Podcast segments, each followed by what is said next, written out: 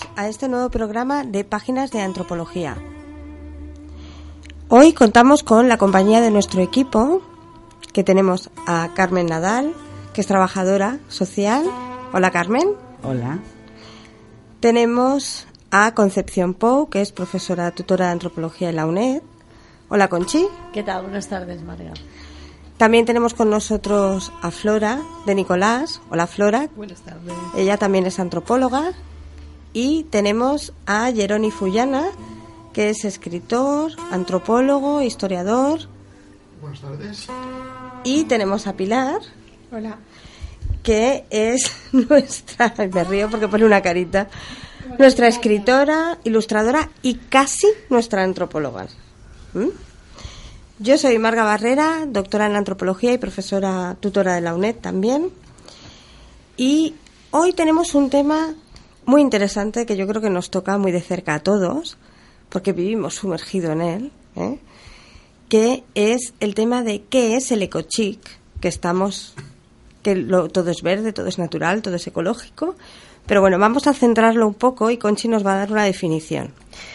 Sí, mira, Marga, en, antes que nada decir que este tema, que era sobre un poco hablarlo, que es el consumidor verde, esta nueva tipología de personaje, ¿no? Que, le gusta tanto y tal, viene de, de, de hecho de una moda eh, sobre todo que surge en Holanda, ¿no? Y a través de un, de un antropólogo que es Bart Barenberg, que lo pondremos también en nuestra página de, de, Facebook para que lo conozcamos, que es el que nos lleva por un camino y nos dice, bueno, cuidado, hay un nuevo tipo de hábitos y hay un nuevo tipo de, personajes o clientes eh, que dicen que, bueno, que hay este surgimiento que nace más que nada de un interés actual sobre este cuidado del medio ambiente, los efectos nocivos de los que nosotros somos protagonistas y podremos ayudar a reducir lo que es estos problemas, sobre todo para crear hogares cómodos, eh, sostenibles y además de alta calidad, ¿no? dentro de los cuales haremos prácticas de reciclaje,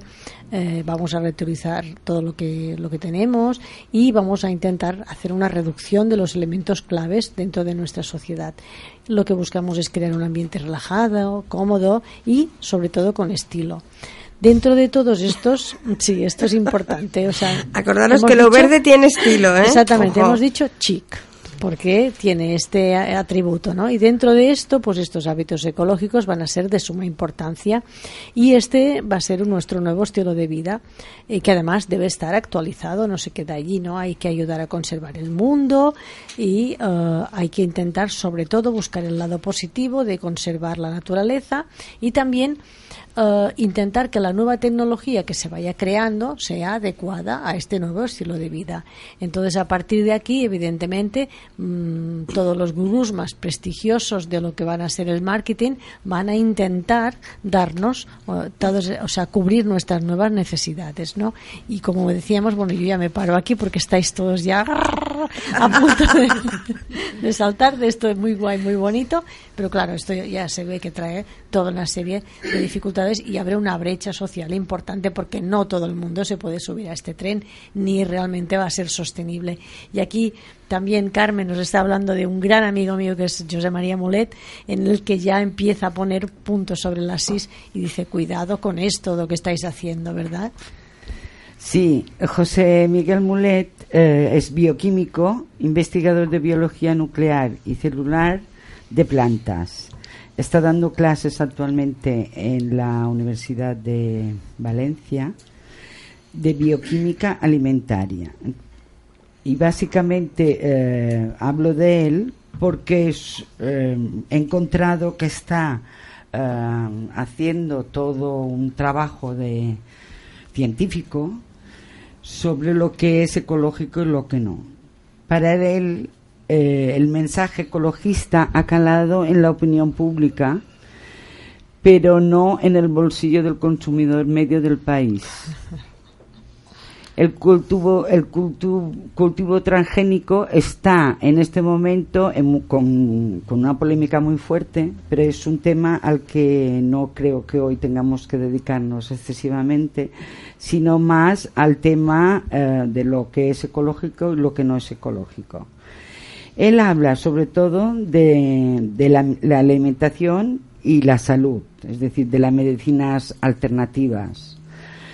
Y con respecto a lo que sería el tema de, de alimentación, él habla de la agricultura que nunca es ecológica desde el punto de vista científico. Ah, dice eh, una anécdota, bueno, una anécdota no, un hecho real, es que él dice que eh, el agricultor que cruzaba especie ya en Mesopotamia, estamos hablando de hace mucho tiempo, Sí, hacía, un- unos 10.000 años, para que nos se hagan una idea. A la vuelta de la esquina. sí, hacía lo mismo que hoy el investigador que manipula genes con pipeta bajo microscopio. Es decir, que hace 10.000 años ¿eh? la, la agricultura era tecnológica desde el momento que el hombre pone las manos. Así. Él se basa en esto. ¿no? Sí, sí, es así. Bueno, es que esa es la realidad. O sea, nosotros, todo el mundo dice, no queremos eh, ningún tipo de alimento trans. Transgénico simplemente es que está modificado genéticamente. Pero es que el trigo de hace 50 años también está modificado genéticamente por nosotros. Exactamente, no hace falta que sea pipeta, como dice Carmen, o sea, el solo hecho de, de ir cogiendo y separando especímenes ya tiene ese... Sí, esto es como lo de las leyes de Mendel. Eh, Empiezo a mezclar guisantes. Exacto. Yo creo que la cosa... Lo- los injertos mismos de los árboles, ¿no? Que en un almendro ponemos A ver, perdona, yo tengo un limonero que da naranjas. Y tú dices, ¿comor? pues sí, es un limonero que da naranjas. ¿Por qué? Porque el injerto que tiene es de un naranjo. Claro. Pero la primera vez que le salió una naranja, yo decía, esto se supone que era un limonero. ¿Eh? Ah, pero esto empieza a preocupar desde el momento en el que eh, hay muchas cosas. Entonces, eh, ha evolucionado tanto la tecnología, la alimentación, todo. Entonces, todo está muy industrializado, está hecho al por mayor. Entonces, es, mm, hay nuevas técnicas, técnicas de fertilización un poco a lo bestia, técnicas de, de engorde de ganado, utilización de hormonas, utilización de elementos que ya no- no, entran dentro de lo mm, normativamente natural. Sí, Así, lógico. es lógico. Entonces, la gente empieza a estar preocupada por esto y entonces se aboca a un consumo, eh, digamos, ecológico, pero que realmente no tenemos ninguna garantía de que sea así. Eh, La cosa es que no tenemos ninguna garantía. Simplemente se han abierto negocios, se han abierto infinidad de cosas con la palabra eco y esto parece ser que nos lleva a, a hacernos creer de que es nat- natural. Y realmente no es así. Entonces hay que hacer una distinción importante en este tema. Exacto. Y podríamos decir que natural es que no tiene aditivos químicos, que no están normalmente presentes en la naturaleza, más o menos. No, no sabes de qué me estoy riendo, María. Yo me estoy riendo de los parabenos de los champús. ¿Eh? Y pues vale, yo me estoy riendo de un colorante que es natural, lo estábamos comentando hace un rato. Ahora Ah, bueno, sí, es que, perdón, las cosas naturales. Es que hay que irse al supermercado con un diccionario y una lupa. ¿Eh? Lo de la lupa porque lo ponen tan chiquitito, tan chiquitito, que no hay manera de verlo. Y un diccionario para saber qué es. Y porque ponen números. ¿Eh? Colorante natural número C, no sé qué, 123. Vale, el adjetivo qué es... lo del 123. ¿Eh? De 124. Sí, yo ahora he dicho un número que no es exactamente No, este, pero... pero- bueno, van codificados de una manera que para que sean útiles para la gente que quiera que sean útiles, pero para el consumidor, perdone, a mí lo que dice me obliga, como dice Marga, a ir con un libro en la mano y eso al final te cansa. Y porque hay un libro que yo lo tengo de sanidad y lo puedes ir a comprar y creo que en su momento valía 100 pesetas cuando lo compré. Imagínate si ha llovido desde entonces. Pero, ¿para qué? ¿Que vas a ir todo el día con el de esto en la mano? No. Lo, de- lo que pasa que es esto, naturalísimo. O sea, en la cochinilla, el extracto de cochinilla, ¿de qué viene? Pues viene de la cochinilla. ¿Y para qué se utiliza? Bueno, pues es un colorante que da color rojo. Pues todas las cosas que sean anaranjadas, amarillitas y tal, Y vas a utilizar ese tipo de y colorante. cosméticos. Y claro, y cosméticos. Pero bueno, el cosméticos te va a la cara, pero es que el otro te va al estómago. Sí, y ahí ya. Y además, ¿qué produce? Pues produce síntomas reactivos de, alérgica, de alergias en niños, reactivación in- incluso de cuadros de asma. O sea, que es para tomárselo en serio. Ahora sí, ¿eh? es natural. Por favor, viene de la cochinilla. Es que es eso. A ver, pero es que el que sea natural no significa que te lo puedas comer. Porque es que hay muchas cosas que no se pueden comer. Mamá, esto no es, no, es, no es rojo. Espera que te rasco aquí un poco de... De cochinilla ya verás que Sí, No, un no, produ- pero... producto muy natural, el extracto de cicuta también es muy Exacto. natural. Sí, exacto. Es que hay plantas que... Son que se naturales, util- pero mm, que se utilizan en- para mm, farmacología, pero no quiere decir que todas las plantas sean buenas, ni todas curen. La ni todas planta te en las sí, puedas comer. claro, es que el objetivo de una planta es reproducirse, no es alimentarnos, ni curarnos. Exacto. También depende de la dosis. Lo Bueno, que cura, mata. sí, exacto. Es que hay plantas que, que matan. Es que normalmente Mira, todo la lo que cicuta. cura, lo que Sí. cura, mata también. Sí, claro. Cuando- Depende de La planta no cura. ya decía un médico griego que no existen eh, venenos, existen dosis. Efectivamente. Ah, evidente, evidente, en sí, sí. Lo, lo mismo que te, que te curan dosis pequeñas, te mata, te mata, en grandes. claro. Como Sí, comentabas sí. hace un momento, el radio, ¿no? El Sí. radio... mm, Ah, sí. Sí, productos, eh, hablando de, de, la, de la moda eh, ecológica, ah, ah, que mm, esta es solo la única. Antes hubo la, la moda eh, química, que todo lo que era químico era bueno, porque era eh, sacado de un laboratorio, eh, fuera contaminantes, en un espacio Sí, sí. estéril, Ah. estéril y, y anteriormente hablamos de la moda del radio. Cuando se descubrió el radio, se aplicó para todo, para chocolate, para... se radiaban gallinas para que los huevos se incubasen solos. Hubo pasta de dientes de radio. Porque claro, un invento lo, lo último y to- todo lo, lo último era, era, era bueno. Lo natural era para gente eh, primitiva de estos países. No, lo- yo quiero pasta de dientes de radio que, que limpian y abrillantan y además eh, eh, son fosforescentes. Claro. Y matan también. Sí, pero esto muy a, a muy largo a plazo. muy largo sí. plazo. Aparte de quién era el guapo, que conocía, por ejemplo, cómo podía detectarse la presencia de este mm, producto natural que iba a ser malo. Por ejemplo, otro caso muy muy fuerte que habéis oído estos días, eh, Sarapova. Sarapova estaba utilizando un producto que, bueno, por favor, era el Nova Más en temas de la gente que tiene dificultades, pues, según dice ella, en controlar la diabetes. Yo hoy he estado mirando y se utilizaba sobre todo para eh, evitar, mm, por ejemplo, eh, sobre todo problemas cardiovasculares, ¿no? Que hacían que hubiera un ictus, gente con pretensión. Entonces ella, claro, esto estaba allí. Eh, ¿Era bueno? ¿Estaba permitido? No, pero es que el problema más gordo es que no se detectaba en sangre hasta ahora que la han encontrado con el reactivo necesario para poder detectarlo. Igual que los productos que nos dice José María Molet. Muchas veces no se pueden detectar, pero eso no quiere decir que el hecho no de- estén. Exactamente. ¿Qué pasa con lo que decíamos antes, las hormonas de los animales y todas estas cosas? O sea, claro, pero bueno, lo más importante de, de esta moda nueva que sale ahora es que todos los productos, en principio, es el no va más. El no va más. Tan en- de moda.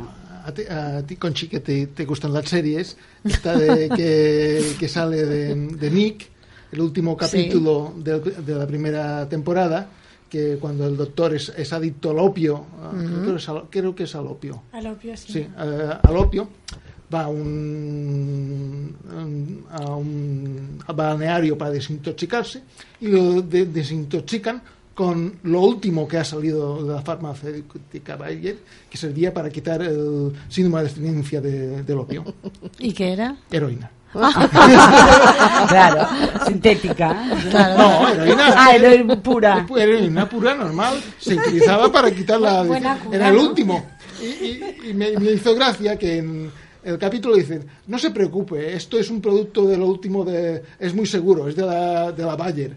Eh, Ah. Es un extracto mu- muy seguro que Natural. quita el, el síndrome de abstinencia instantáneamente. Claro, como Sí, sí, no, instantáneamente Claro. seguro porque lo pasaba. Como muchos, por ejemplo, de los pesticidas, ¿no? Los pesticidas, hasta que no se ha llegado a determinar cuáles son a la larga eh, perniciosos para la salud, pues han pasado 20 años. 20 años que un avión, que era del gobierno, evidentemente, fli- eh, flitaba toda la, eh, una mañana, cogía pues todo un condado y de arriba abajo. Y además se los producía Bayer y los producía otras empresas farmacéuticas y eran el no va más. Y ahora nos hemos dado cuenta que el DDT es malo. Es malo. Pero la cantidad de niños, bueno, el Parkinson, el Parkinson, que se sabe que hay muchas gentes afectadas por culpa de estas fumigaciones, ¿no? que tienen un defecto genético que produce estas em, reacciones a una persona terminando em, con esta manifestación. Sí, pero am, también hay una contrapartida, que salió un estudio muy curioso, que claro, en zonas pantanosas que estaba infestada de mosquitos, vale, el TDT eh, te podía matar eh, en 30 o 40 años, pero que el mosquito de la malaria te mataba en, En- en dos. en dos. Por lo tanto, mm, ah, hay que ir con cuidado de que Compensaba. ah, que compensaba. Vale. De todas maneras, igual que hay una enfermedad eh, um, famosa que es de, de zonas pantanosas, que claro, que los que lo tienen no cogen la malaria, creo que es la malaria o... El Sí. Eh, no, creo que es la malaria, no estoy seguro. Eh, pero claro, es una, es una alteración genética que, que te mata en 50 o 60 años. bueno, que es una edad normal en que la gente se suele morir, ¿no? Ah, pe- pero antes no, pero eh, 50 o 60 años. Porque claro, pero te protegía de, De la malaria. de la malaria. O sea, que toda la gente, por eso ha sobrevivido esta alteración genética.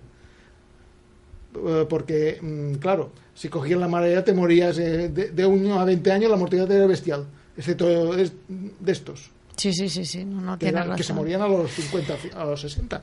Pero bueno, compensaba una cosa con la otra. En fin, el tipo de consumidor verde Sí, está de moda. está de moda El- y esto Es muy guay. es muy guay. Y esto, a da- atención al dato, ¿qué pasa? Pues que se han dado cuenta, sobre todo los estudios que han estado haciendo, incluso sociológicos, de que hay un gran cambio y eso abre una gran brecha donde el nuevo marketing ¿eh? está interesado en este grupo de gente. ¿Por qué? Porque abarca gente con posibilidades económicas importantes, el consumidor típico y de a pie que sigue con su comida habitual que no pasa nada, que si ha vivido, ha vivido hasta ahora puede seguir viviendo de eso y coges a una población básicamente occidental y con un gran poder adquisitivo, ¿no? Pero eso significa que tiene que haber un nuevo marketing que vaya mm, llevando a las nuevas ovejitas a su nuevo corral con productos que son muy interesantes. Esto hace también que se, que se conserven eh, cantidades importantes de terrenos y tal para este tipo de cultivo y se intente erradicar, mm, por ejemplo, yo que sé, hay una gran batalla, sobre todo porque hay empresas muy importantes como, bueno, en fin, ahora tampoco hay que decirlo así de golpe, pero que compran unas semillas y que las hacen propiedad suya. Entonces, cuando plantan estas semillas, vayan o, de alguna manera acercan los cultivos para que no se vayan a otro sitio porque son semillas súper importantes, son muy fuertes, resisten a muchas cosas, a muchas de las plagas que hay ahora hoy en día y claro, esto hace que mm, si salta el cultivo del vecino de al lado, él también tendrá un cultivo muy bueno y evidentemente va a competir con esto. Entonces, No han oído hablar de la polinización, del viento, de las abejitas. Claro, no. la polinización es lo que pasa, ¿no? Que mm, es como ahora, por ejemplo, la gente que tiene pues mandarinas de estas clementinas que no tienen semillas. ¿Qué pasa? Que si en un momento dado tienes unas abejas que se pululan por aquí y por allí, polinizan otros árboles y ¿qué pasa? Que am, clementinas que no tenían semillas, pues ahora van a tener semillas. Entonces, esto significa que las características concretas de este tipo de cultivo tienen que estar muy protegidas para que no se pierda y no se vayan a y es decir, asegurar que lo que estamos cultivando para este grupo de, de chicks pues sea lo que realmente Pues Sí, están que- diciendo ahora mismo que todo es cuestión de, de marketing, Sí. de dinero Sí. De y- publicidad. y realmente no interesa el bien común ni la salud de las personas. no no no no Entonces, es de un grupo concreto o sea del grupo chic de gente que se sube a este tren Pero hay una, perdón, hay un- que decías me interesa, me interesa. Yo también eh, me estaba fijando y están creando también una confusión porque están juntando en las tiendas de, de- biológicas naturales están metiendo ahí también productos de comercio justo. Y Están creando una confusión. Sí. Hay mucha gente que se cree que porque está comprando una harina que le cuesta una fortuna mucho más Un cara. café, Sí. cualquier y producto cree de que es comercio justo. No tiene nada que ver No el tiene nada comercio que justo ver. con esto. Van metiendo alguna cosilla por allá, entonces claro, cuando tú paseas miras y el tipo de embalaje, el tipo de etiquetado es igual al de comercio justo. Esto Yo creo que es esto una- es malo para el comercio justo. Muy Claro, malo. esto es una estrategia clara de Sí. publicidad. Sí. ¿eh? Es una estrategia. eh, todo lo que es comercio justo, ONGs, cosas de este tipo, lo que hacen es dar buena imagen a las empresas y por esto es por lo que se hace. Por eso lo ecológico siempre va embalado en papel, el papel es reciclado, el no sé qué de no sé cuántos. ¿Hasta dónde? Era como hablábamos Pero es antes. un poco engañoso. Engañoso, hablábamos de los coches ecológicos. Dice, es que un coche eléctrico es ecológico. Ojo. Siempre y cuando esa electricidad haya sido generada por medios ecológicos, es decir, por molinos de vientos, por marea, por energía solar, Sí, energía renovable. Si por no, energía sí. renovable. Sí, Si no, el coche, por mucho que sea eléctrico, no Es es ecológico. Por, como aquí, por ejemplo, que utilizamos la, la fábrica, no, esto de Esmurtará, Por ¿eh? hacen electricidad pues con carbón. Claro. Fantástico, lo, lo mejor que hay para el medio ¿Qué te parece? Y luego llega el señor que se ha gastado una fortuna en comprarse su coche ecológico porque piensa que contribuye a la salud Sí, del planeta eso. con toda su buena fe, las cosas como son. Lo enchufas y resulta que está consumiendo electricidad De carbón. de, carbón. Claro, pero imaginaros la gran demanda que hay sobre energía, por ejemplo, en países como Estados Unidos y Japón. Japón es un tema aparte, pero ¿qué necesitan? O sea, ellos no pueden eh, obtener energía de la cantidad que necesitan de forma de energías renovables. La única energía que ellos conocen que les puede resultar más económica de impacto es la central nuclear.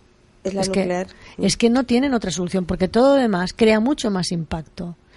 Y tienen el gran dilema. Y Japón se ha, pro- se ha propuesto, en, no sé si ha dicho en 10 años o algo así, en quitar todas las centrales nucleares, teniendo en cuenta que todavía no existe esa energía renovable capaz de, De poder- generar esa cantidad. de generar Sí. esa cantidad. Te han dicho, bueno, porque los japoneses son así muy de suyos, pues vamos a consumir menos energía. Vale. Pero ¿va a ser eso suficiente? Pues no lo sé.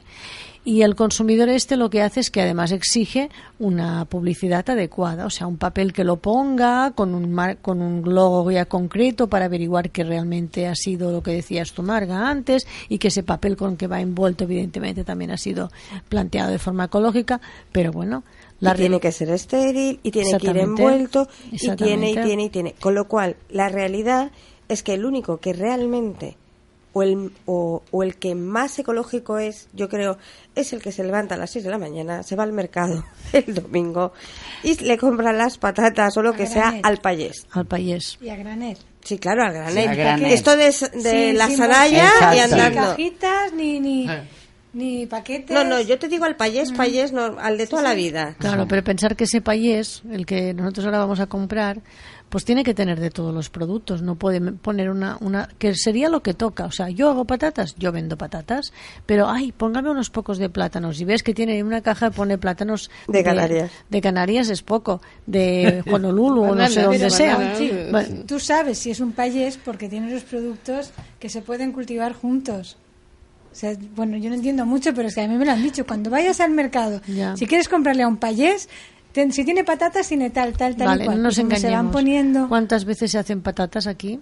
Una estación No, solamente. te- no, pero te Entonces, digo los, no, cultivos que se pueden mezclar en el mismo tres campo. veces ¿no? al año, ¿eh? Bueno, pregunto yo, ¿cuántas Mallorca. estaciones nosotros tenemos para poder hacer patatas? Tres patatas estaciones. pero las patatas nuevas salen en una época concreta del año. El resto del año ya no son patatas nuevas. Siempre No son todos los nuevas. No todos los países hacen tres cultivos porque no pueden. No, hoy no, se puede. Depende del agua. No se depende puede. del No agua. pueden, no pueden, o sea, aunque se pueda y hacer, hay, hay- no, y hay zonas en las que la agricultura es distinta. O sea, también es que hay que adaptarse. El problema que yo le veo a este nuevo sistema de, de Ecochic, Ah, ¿vale? ah. Es que es el mismo perro con distinto collar. Claro. Tal cual.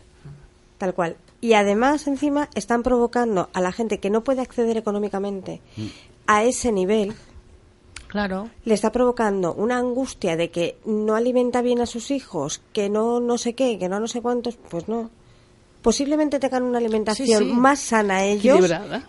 que el ecochic. Es como una especie de estigmatización, o sea, o estás o no estás, pero bueno, el tema es que también todo esto viene con su marketing y tal, y esta gente se declara sumamente responsable con el medio ambiente. Bueno, vamos a definir qué es lo, que- lo que usted entiende por responsable. Exacto, ¿verdad? por responsable con el medio ambiente. No deja de ser clasista. Porque mientras te lo está contando está fumando un cigarrito, ¿eh? Y luego, mm, ya cuando se cansa es un lo- producto natural. Por favor. Pues y luego, es el cereal de moda. Pero luego se va en un Porsche, ¿sabes? moda ha provocado la ruina y, la sí, miseria. y luego se va a pedir un café y lo quiere café que sea de Colombia, de, de que no que no, no hayan um, tenido Que sea arábica, Sí. eh, arábiga y, y, y que, que no- además sí que cuando lo, el de esto la, la hacienda que lo está haciendo no tenga niños ahí contratados y dices bueno vamos a ver un momento un momento yo es que un, Ah, y, pero no lo pagues a más de dos euros. claro Ojo. Pero es que te piden tres para un café así, con estas condiciones. Porque otra cosa es importante, también hay que tenerla en cuenta. Y mira, de verdad que os lo voy a decir de antemano. Yo no estoy a favor del trabajo infantil No, por por nada del mundo. no. Por nada. Pero yo un día me encontré en una conversación, metida en una conversación de estas en Gambia, y me decía, a ver, señora. Ah, ¿qué me es-?" bueno, yo, yo no lo estaba, yo lo estaba escuchando, ¿eh? Pero claro, dijo, bueno, a ver, si no trabajan los niños,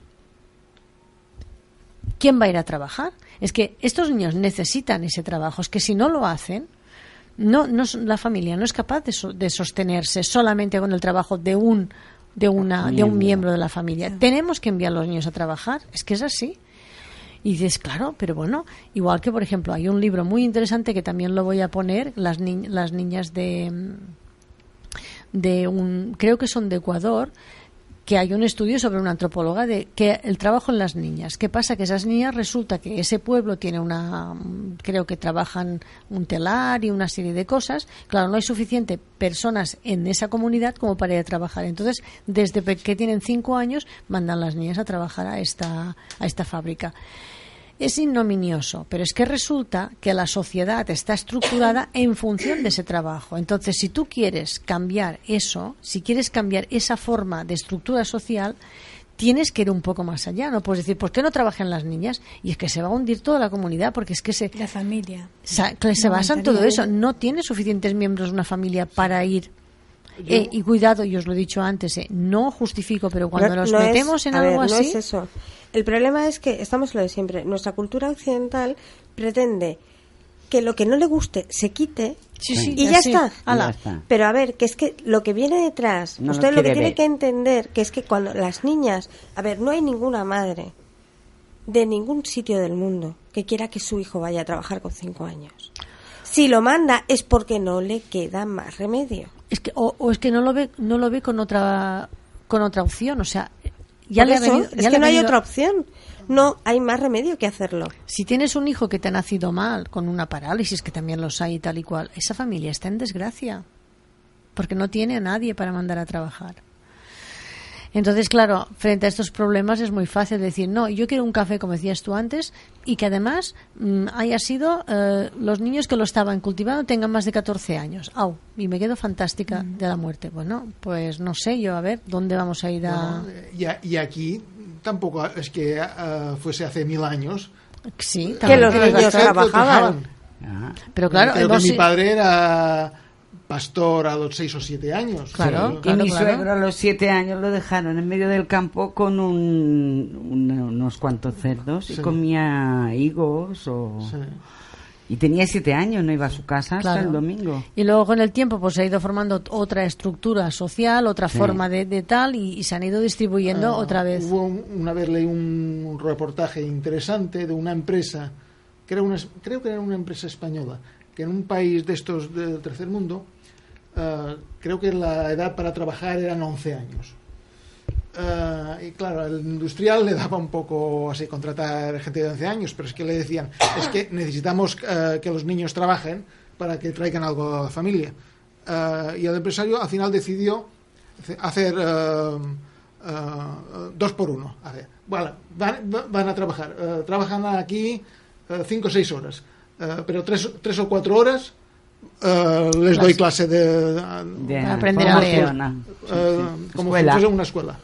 Sí, Así ganan dinero para la familia y se, y se educan. Ojalá pasa hubiera gente así. ¿no? que Sí, ese por por, desgracia una persona tan tan consecuente y tan generosa como ese señor hay muy pocos Sí. y además con, con miedo a que si se enteraba en, en España, pues no, no, no recuerdo muy bien si era español o no, si se enteraba en su país de origen lo crucificaban por contratar niños. Sí, fíjate. Claro, una de las cosas que ponen aquí específicamente de consumidor responsable en este sistema es que tiene que además saber eh, de alguna manera en, en cómo ha sido creado este producto y que tenga que ser consciente de que don- de dónde viene y cómo ha sido creado tiene que estar dentro de unos estándares.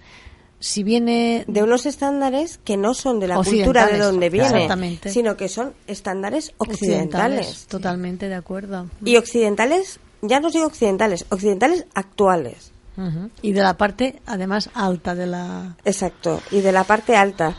Eh, pero una cosa, esto no es tan reciente, porque en el- hay una película muy interesante que es Amazing Grace, sobre Sí. la abolición de la esclavitud. Una de las tácticas que empleaban los abolicionistas ingleses en el siglo XVIII para, pres- eh, para presionar por la abolición era el boicot a los productos eh, de la caña de azúcar. Sí. Consumían eh, azúcar de remolacha. Sí, sí, Eh, y, sí, sí. y era un boicot contra la esclavitud. Claro. Sí, pero sí. bueno, siempre hay alguien, ¿no? Que se aprovecha de estas cosas y tal. Pero bueno, el tema aquí de poner ese famoso sello verde para que sea apto para ese consumidor chic que nace ahora, pues yo, como decíamos antes, es verdad. O sea, todo es cuestión de hacer un medio ambiente sostenible y tal y cual, pero eso crea una, una brecha social.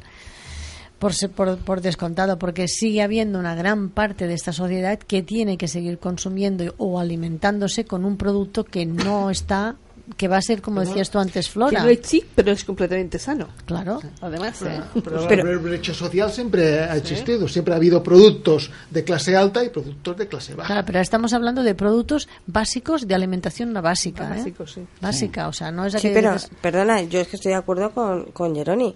Siempre ha habido productos de alimentación básica de clase alta Alta, y sí. de alimentación básica Sí. de clase baja. Claro, pero dices, el problema sería, Y que es lo que pasa. el tiempo. Porque curiosamente, la- en el siglo XIX, las ostras eran comida de pobres, Y la langosta. la langosta, y el caviar eran desechos de, de pescado. ¿Y el bacalao? Y el bacalao. No, tiempo de el Pascua ahora. bacalao, sí. Bacalao era para misérrimos. Sí. Y el arenque, por favor, el arenque. Eh, que- Pero bueno, todo eso nos lleva, evidentemente, a que mm, lo que hemos dicho antes, los países menos desarrollados, yo es que los países del tercer mundo hoy en día no se ve que no queda nada bien tampoco hablar así, a los países menos desarrollados, pensar una cosa. Lo bueno que tenemos de todo esto es que yo puedo seguir yendo al mercado a comprar huevos. Claro. ¿Qué más da que estos huevos no sean de, de, em, gallinas que están trotando felizmente eh, y les ponen música por la mañana? Pocas y- hay estas, ¿eh? Bueno, Pocas pero en fin, tú vas y dices, venga, eh, puedes comprar, el otro día lo vi, todo, o sea, 24 huevos, huevos valen 2 euros aquí, 24, en cualquier mercado de estos supermercado. Y una doce- media docena de los de Chicks, pues valen 1,80 euro. ochenta. Bueno, yo me puedo quedar, mm, evidentemente tendré que coger los de los 2 euros, pero curiosamente en otros países menos desarrollados, por 2 euros no encuentras huevos tampoco, porque no los hay, o sea, hay. mm, no hay suficiente. No hay- criterio eh, del ecochic es lo típico que oía siempre a mi padre y a mi madre, que la comida de ahora no sabe como la de antes. Claro, es que por sea, eh, preferían pagar más dinero, eh, pues sobre todo eh, el paradigmático era la sobrasada. La sobrasada hecha clas- eh, eh, por un país, un país en, en- en la montaña, bueno, eh, se gastaban Mm. el doble o el triple Claro. de una sobrasada de esta a, a una que no. Hoy pasa por- también, por, pero, por- eh. por el sabor es diferente. Claro, es como sí. ahora decir, bueno, Leo la quiero de por negra, ¿no? La Sí. sobrasada por negra tal. Y ahora, hablando de series que a ti también te gustan, hay una que se llama House of Cards, Eh. que curiosamente el otro día estaba, le gustan unas costillas de estas de cerdo que hacen así y tal. Dice, oye, saben muy bien y tal y cual. Dice, claro, es que las has hecho. Dice, no, es que lo he ido a comprar el cerdo a un sitio donde tiene un, tra- tiene un tratamiento tratamiento especial el cerdo, ¿no? O sea, a la hora de sacrificarlo, se sacrifica con un... Normalmente el cerdo lo sacrifican y se muere al momento. Pero no, en esta nueva mm, carnicería o matadero le dan un tajo y dejan que el cerdo se desangre tranquilamente. Bueno, tranquilamente, entiéndeme, porque va quedando... Es el sistema tradicional. Eso era lo que te iba a decir. Ese sistema tiene más Claro, años que la tos. Claro, Claro. claro, pero el cerdo mientras se le cae toda la sangre Es horroroso. Es horroroso, o sea, Sí, es que sí, no, yo no lo, no podría aguantar. Yo le vi una vez y dije ¿Ah? que nunca más.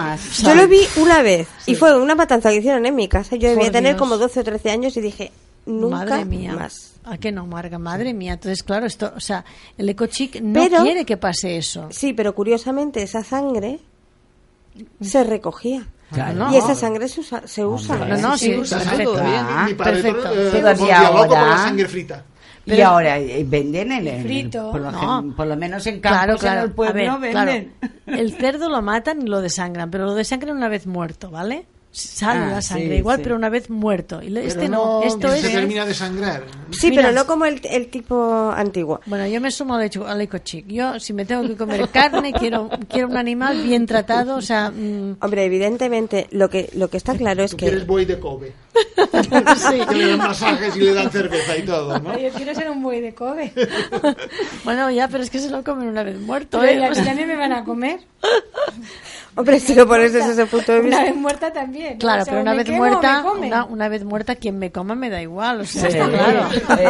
exacto. Bueno, lo que, pero a ver, yo creo que tenemos la tecnología suficiente como para evitar cosas de este tipo, Sufrimientos, pero que las cosas se puedan seguir manejando como se han manejado siempre. claro. Y, y es cierto, o sea, sí, porque el problema de, del tema del ecochic, luego hay otra otra parte que también está surgiendo y que forma parte de este movimiento y es un tipo de gente que empieza a estar harta de lo que es el, el tema del consumismo y de la rueda en la que estamos metidos, ¿no? Y a mí me encantan porque es que las considero súper originales, porque las hay de todo tipo, tamaño, colores y formas, que son el tema de las mini casas. Mm, Ay, Ah, sí que sí. lo comentaste, sí. Sí. ¿Mm? Súper interesante. Porque la gente dice, ¿para qué quiero una casa de 200 metros cuadrados que hay que calentar, que hay que darle aire acondicionado, que hay que pagar la luz, Que hay que limpiar. que hay que, que hay que limpiar, por favor, sobre todo que hay que limpiar, cuando en 40 metros cuadrados tengo más que de sobra? Para una persona. Pero no sé si dos. recordáis. Para dos. Para dos. No, los, las mini casas normalmente son pequeñitas. Hubo mucha polémica hace años. Algunas sí. Que hace unos años, yo no recuerdo ni qué partido, ni qué políticos, ni qué nada, pero hubo una polémica porque se iban a hacer viviendas de protección oficial de 30 metros. Acuerdo. Que ahora, una Era- vivienda de 30 metros, tú tienes una para alquilar y te la quitan de las manos. Evidente. Pues hubo un escándalo. Sí. Sí, un me acuerdo. escándalo. Ay, Sí, sí, sí. Estudios razón. de 30 metros cuadrados. Estudios, y es un chollo un estudio de 30 metros, además con la cantidad de gente que vive sola, o dos personas. Claro, es que, a ver, el problema también de las mini casas, lo que pasa es que están reflejando una realidad social y es el tema de cómo va cambiando la sociedad. ¿De acuerdo? Es decir, tenemos eh, muchos hogares mono- eh, monoparentales, tenemos muchos hogares de una sola persona. Entonces, en ese encaje, claro, tú dices, a ver, si yo tengo cinco niños, la pareja y viven mis padres y tengo una casa para meterlos a todos, perfecto. Pero una persona que vive sola soporta casi la misma cantidad de gastos en una casa normal que en una mini casa. Claro. Así es. ¿Mm? Entonces dicen, bueno, pues mira, yo me voy a mi mini casa, que de verdad que son súper monas. Sí, es, es, es, es todo. Es cuestión de, es cuestión de gastos Dice, consumo. y soy, exacto, y me quito limpiar, me quito la calefacción, me quito el aire acondicionado, me quito un montón de gastos que realmente... Y encima es chic, ¿no? Y además es chic. Y hay unos diseños Bueno, preciosos. eh, un el- armario abres y, es todo, y de repente la habitación se convierte en cocina. Claro. Cierras el armario, es un salón. De todas maneras- abatibles. De todas maneras, el- el- lo que es la, el- la concepción del ecochic no contempla casas de 30 metros. No es que no las contemple, o sea, ni las, ni las quite de su panorama, sino que donde esté mm, habitando sea responsable con el entorno, el medio ambiente y tal y cual. Y a lo mejor utilice pues sistemas de calefacción mediante... Geotermia. Exactamente, algo así. O sea, es de verdad, es cuestión de si tiene que ser lujoso, pero que sea respetuoso con el medio ambiente. No quita el lujo, sigue el lujo estando presente. Pero, Esto, pero por ejemplo, el ecochic, ¿eh? O no hay nada, la el el ecochic. No hay nada que me parezca menos ecológico que, que un producto muy ecológico con un envoltorio y un, y un empaquetado para una ración. Por ejemplo. E- Y eso está, es que además Bueno, lo que hay, pero- hay pequeñas pequeñas cantidades para que no te sobre, para No, no, uno, aquí para lo que dos, pasa es que se ha acabado de eso no supermercado a comprar las, las manzanas en un papel de celofán y en una barqueta. Esto no. O sea, vuelve otra vez al consumidor de que va a un sitio y compra dos manzanas porque necesita dos. ¿Por qué tengo que comprar un kilo? ¿Por qué me tienen que vender? Pero una- esto no una- es ecochic. El ecochic te viene con unos envases monísimos. No, no, no, no. El, el muy- ecochic lo que está planteando es la consumición responsable. Volver al mercado, como decía antes Marga, irse ahí a comprar y coger, pues, ¿qué necesitas? Dos piezas de fruta. Dos piezas de fruta. ¿Por qué Antes tengo que que existiera co- Pero esto ya lo hacíamos. a- Pero ahora le han puesto la etiqueta. Ahora le han puesto la etiqueta, han dicho, mira, vamos a definir quién es ese tipo de tal, porque además piensa que detrás de esto hay una industria. Y esa industria, yo no sé si habéis eh, visto, por ejemplo, las manzanas famosas estas, no, no es la Fuji, ¿eh? es una manzana que no me acuerdo cómo Sí, se llama, que japonesa. se- Que, madura en el árbol. Exactamente, las venden en una sola unidad. Entonces tú vas y dices, quiero esta, esta, una- no, no va en bolsa, o sea, y quiero mm, pues este pimiento, y es aquello, uno solo. ¿Por qué tengo que tener yo en casa cinco pimientos? Pero Guardados Conchi, en el frigorífico. Eso está muy bien en las pequeñas tiendas. Ah, no, no, yo- Pero en una en donde compra todo el mundo y gente que también quiere que es ecochic, pero es que no tiene acceso a otras cosas, es en supermercados. Y los supermercados, Aquí no, ¿eh? aquí ya se acabó, eso no es. O sea, ellos ya tienen su- quieren sus propias tiendas con sus propios mm, productos que ellos determinan que son los más necesarios para ese tipo de alimentación. Bueno. Bla, bla, bla. ¿Por qué? Porque eso crea un comercio, ¿eh? Crea un marketing detrás y una empresa que quiere proveer esto. Sí, pero ten, ten presente una cosa. ¿Qué es más ecológico? Eh, ¿Comprar eh, para toda la semana en un viaje o comprar cada día viajando cada, cada vez? eh, Mira, cogiendo hay- el coche para ir a, a comprar cada vez. Es que el Mira. problema es que es un falso ecochic. Vale, Siempre. pero- Sí. vale, pero Siempre. pensar una cosa. Yo porque tengo, es que esto es así de sencillo. Ahora te lo voy a hablar tal cual. Yo porque tengo que conservar en mi casa, en mi nevera, porque esto es un concepto occidental, ¿eh? Porque la gente no hace eso en otros sitios. Necesito, ¿qué necesito para hacer la comida hoy? Un pimiento, un no sé qué, un no sé cuántos, y es eso lo que compro y lo que hago. ¿Por qué tengo que yo tener una nevera en casa conectada a la corriente, ¿m? llena de cosas que no voy a necesitar hoy, que está- estamos a lunes, hasta el domingo que era la paella? ¿Para qué? Yo me voy a comprar a menudo, a menudo cada día lo que necesito. Po- dices, bueno, claro, es que no hay tiempo para esto. Bueno, pero ¿por qué tengo que yo estar cons- que lo conserve el tendero en, la, en, en sus cámaras? Y ya iré yo a buscarlo Sí, cuando lo es- necesite. esta moda estaba bien cuando la mujer estaba en casa y se ocupaba de, es que el de- de- problema es que hemos tenido- Ya, pero es que loco chique está el hombre también, él también lo demanda, ¿no? Hay mucha gente que vive sola, como decíamos antes, y quiere esto, quiere abaratar esos costes, no quiere tener en casa un kilo de pimientos, ni quiere tener que comprarse una barqueta y se irá a comprar al supermercado y póngame una loncha de queso. ¿Por qué no? ¿Por qué tengo que comprar yo todo un queso y tenerlo Hombre, en la casa? loncha de queso generalmente no- te la van a dar así. Te la van a poner en el envase, te van a poner un celofán, te van a poner una serie de cosas. No. Si tú vas a- quieres un sobrecito de azúcar de respon- 7 gramos, Un- es un sobrecito que tiene un papel. O sea, todo tiene un coste. Entonces, te- tiene un kilo de azúcar. ¿eh? Un- Antes ibas a un bar y te ponían un azucarero. Eso es más ecológico. Porque no utilizabas papel, no utilizabas tal. Ibas a un restaurante y tenías tu aceitero, tu vinagrera, que sí, y que ahora, claro, Que ahora lo está prohibieron prohi- por ley. Prohibido, Está prohibido, prohibido. Porque es una prohibido. guarrada. Eh, pues, Claro, es que esto es un- un una cosa- punto, pero aparte era hay que tener en pero cuenta- claro, mil, es una años se guarrada. ha hecho este sistema Sí. y la gente no se moría. No, Eh, pero es una guarrada, se Pero rellenaba- pensad que lo, lo que dice este profesor que he dicho antes, que, que el tema científico eh, ha sido muy importante en todos estos procesos, y, pero sobre todo el tema de higiene. El tema de higiene ah, también habla de las vacunas, etcétera. Pero yo considero que en un sitio público en donde entra mucha gente y tal, el hecho de que haya un azucarero abierto Claro.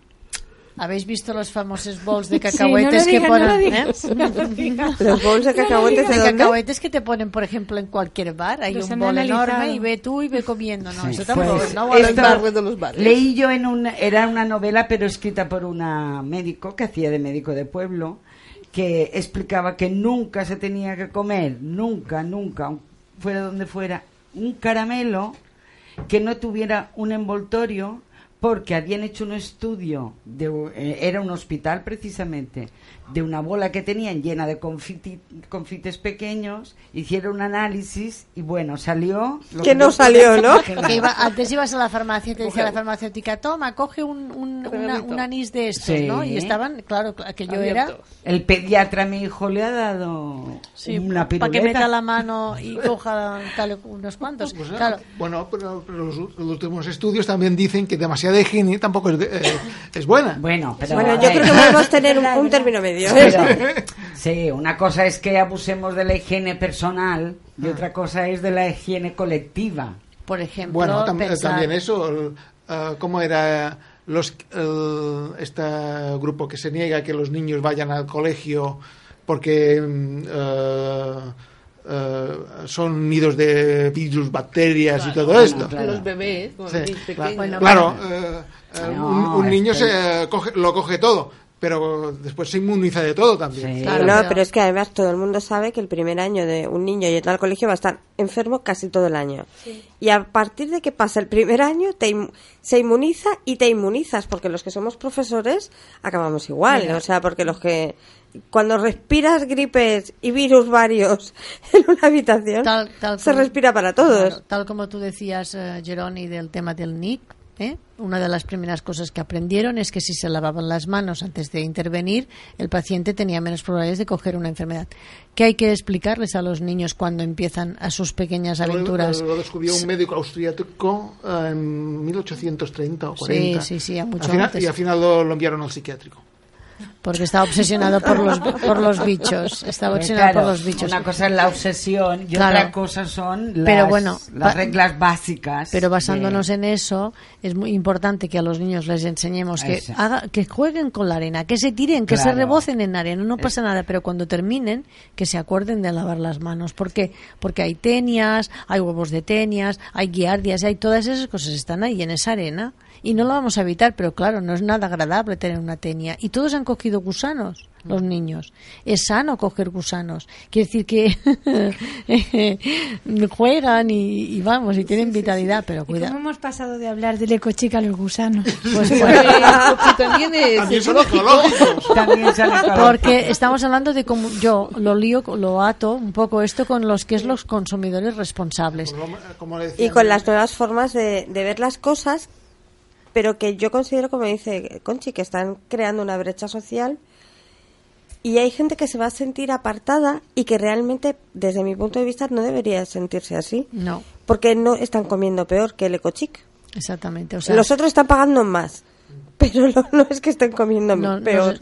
Nos, están estigmatizando en muchas, muchas cosas. La distinción que hay que hacer entre lo que es ecológico y lo que es sano, de realmente ¿Y lo que es moda? Bueno, lo, que, es moda, pues, evidentemente, pero que sea ecológico no quiere decir que sea sano. No, lo que estamos haciendo hoy es poniendo un paño caliente a, una, un gran problema que hay, una gran brecha y que finalmente nosotros lo estamos solamente visibilizando, decir, cuidado, hay esto, mm. pero pensar que hay gente que está jugando muy fuerte a ese juego ¿eh? y que tienen están por la labor y, si yo, lo que decías tú, a mí me interesa comer un, un filete de Kobe, yo lo encargo, me lo traigan. Yo me acuerdo que mi marido se fue a comer el otro día a un restaurante porque es, que le traían directamente le traían directamente una, un atún de no sé dónde venía, mm, bueno, en fin, que era un no sé qué, y lo traen una vez a, no sé cada no sé cuántos meses. Bueno, pues mira, esto es ocochic. O sea, me traen esto y disfruto con ello, ¿no? Eh, sigue, sigue. Entonces, claro, el tema es que hay gente que está participando y fíjate que no sé lo que vale este pedacito de atún, pero hay gente que se lo hace traer y cuidado, y hay que tiene que haber un restaurante que lo ofrezca además, ¿verdad? Es que es así, ¿no? O sea, unos, sí, supongo que sí, que eh, pero eso es crear una necesidad no necesaria ¿vale? Que es lo que realmente está creando todo esto. Claro. Que es, están intentando crear una necesidad que no es real. Yo creo, Marca, que casi me, apura, me, me pondría a decir que esa necesidad eh, está ahí O sea, hay gente que la quiere y lo que la industria está creando es el campo donde ellos puedan mm, vivir con eso que, que encuentran que hay? Novedades, son Claro, novedades. claro. Bueno. es uno de los temas importantes. Sí, en- Jeroni, es que exacto, ¿cuántas realidades hay? O sea, cada Sí. cual tiene las suyas. Hombre, yo a la gente le diría que lo que tienen que tener, que si quieren buscar comida sana, que vuelvan la vista atrás. Que era lo que comían sus padres, que era lo que comían sus abuelos. Que sí, como decíamos antes, que, bu- que busquen el buen país que tienen justo al lado de casa, que Claro, seguro que... pero si nos reíamos antes de, de los pambolis. Mm. A ver, en esta isla todo el mundo ha cenado un pamboli toda la vida, pero un pamboli, ¿vale? Que es pan con tomate, aceite y sal, no medio cerdo encima. Es que- Y alguna aceituna. y alguna aceituna, ¿vale? Pero la aceituna también es sana. No, y Ecológico, algún, pime- algún pimentito acompañado con algún pimentito que en ese momento hay pimientos. Claro, exacto, pero a lo que me refiero es que lo que no puede ser es medio cerdo encima. O embutidos en general. o un decir, cerdo desangrado de una manera muy concreta. Es igual como hayan, como hayan matado al pobre bicho. La cuestión es que lo que no puede ser Es que no es igual. es que estamos, estamos cambiando. A ver, para nosotros que somos consumidores Claro normales no es, o sea, no es un problema. Podemos- Hombre, procurarías que que el pobre cerdo lo pase lo mejor Podemos posible. tener ideologías que sean consecuentes con, Exacto. con, ¿no? con un, Sin llegar a, a- al extremo. a de- las de- tonterías. Pues, bueno, claro, para nosotros eran tonterías, pero eh, esa gente piensa que... Pero eh, cambiando el tema alimentación, por ahí también es muy hipócrita lo que llaman la piel ecológica. mm, Es lo más poco ecológico que existe. mm. Si, te- si te quieres poner un abrigo, o sea, renuncia, si realmente eres ecológico, renuncia a llevar pieles, renuncia a llevar esos abrigos de pelo. Sí, es Claro de las que sí, cosas que más pero bueno, contaminan. Contamina una barbaridad la Hay piel un- hay ecológica, un- pero una barbaridad. Hay un libro que decía perfectamente por qué comemos eh, cerdos, nos vestimos con las vacas y queremos a los Sí. perros. Pero tú Pues, ves a los ¿por qué hay un diseñadores... marketing no todas detrás las de todo. No, no, pero la nuestra, eh, además es de aquí, o sea, lo puse el otro día también, ¿no? Sí, o sea, ¿por sí. qué nos vestimos con las vacas? Mira, yo también soy así muy tipití y mi bolso es de piel, pero bueno, es de una vaca, una vaca muerta, no le pregunté yo de qué se había muerto. pero seguro que no era de muerte natural, la Pero es asesinaron. más ecológico eso Pues que si una lo- piel es que se- sintética. claro, pero si la van a tirar esa piel, o sea, han Claro. matado a ese animal. Yo le no le he preguntado, ¿lo asesinasteis? ¿Murió de muerte natural? No lo pregunto. Bueno, y no solo eso, a ver, eh, también tenemos que tener en cuenta que el aprovechamiento a todos los niveles de los animales claro, y hay una es algo que hemos hecho a lo largo de toda nuestra cultura Claro. y de todas las civilizaciones. O sea, si tú te vas a comer la vaca, esa vaca, siendo informarle, señor, de que va dentro de una piel. ¿Vale? Y esa piel hay que aprovecharla. Eso sí es ser ecológico. Claro que sí, porque Eso lo que decía sí. Pilar, y si no, ¿qué vas a hacer? ¿Crear una cosa sin- sintética? Que va a salir la no- de San Quintín. Exactamente. Y a mí me parece muy bien lo que dice Pilar. O sea, a ver, o llevas pieles o no llevas pieles, pero no me seas cursi.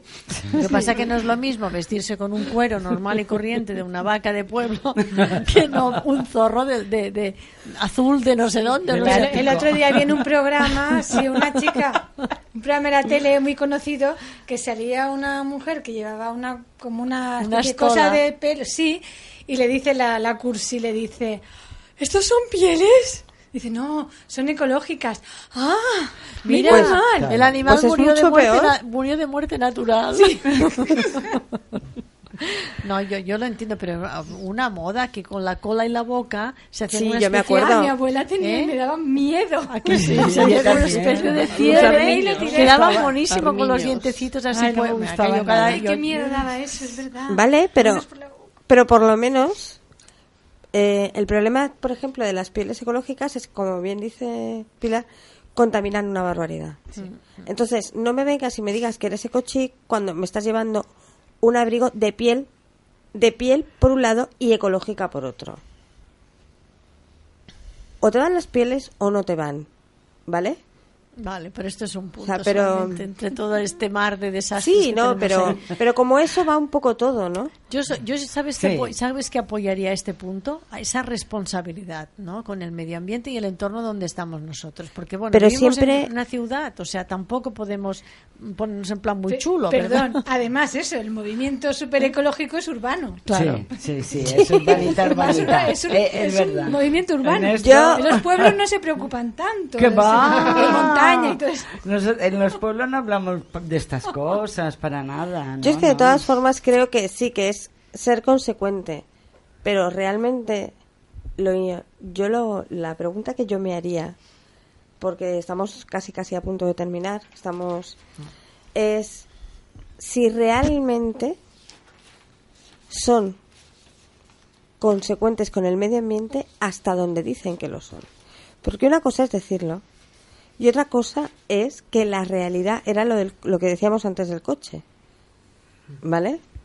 O sea, tú tienes que saber, pero si hay esa industria y ese marketing detrás, ¿a ti realmente te están diciendo la verdad de dónde está viniendo todo eso? Yo creo que no. Es que yo considero que no. Creo que hay una desinformación total absoluto porque es una moda. A ver, yo a mí me contaron de un huerto de naranjas. Sabéis que ahora para que para ponerlas en los supermercados las pasan como por unos cedazos y tienen que estar bonitas y no sé qué, no sé cuánto.